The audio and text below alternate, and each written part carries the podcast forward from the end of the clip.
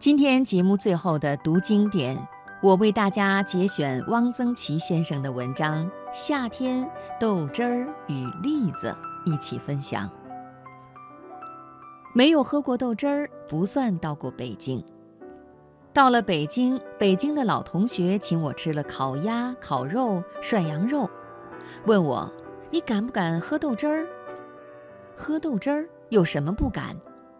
他带我去到一家小吃店，要了两碗，警告我说：“喝不了就别喝，有很多人喝了一口就吐了。”我端起碗来，几口就喝完了。我那同学问：“怎么样啊？”我说。再来一碗。豆汁儿是制造绿豆粉丝的下脚料，很便宜。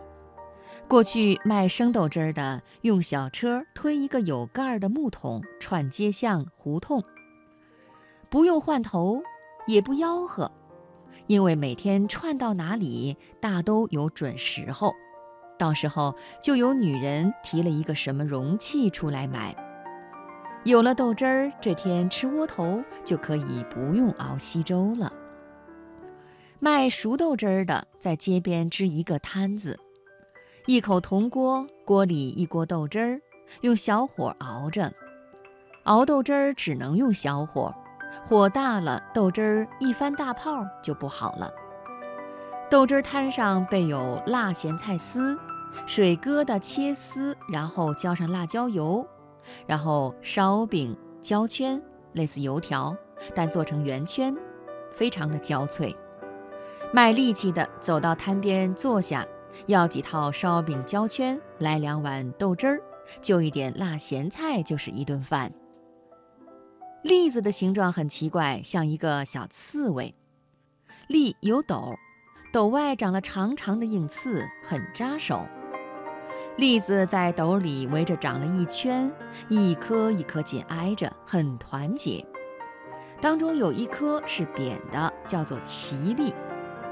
奇栗的味道和其他的栗子没有什么两样。坚果的外面大多有保护层，松子有鳞瓣，核桃、白果都有苦涩的外皮，这大概都是为了对付松鼠而长出来的。把栗子放在竹篮里，挂在通风的地方吹几天，就成了风栗子。风栗子肉微有皱纹，微软，吃起来更为细腻有韧性，不像吃生栗子会弄得满嘴都是碎粒，而且更甜。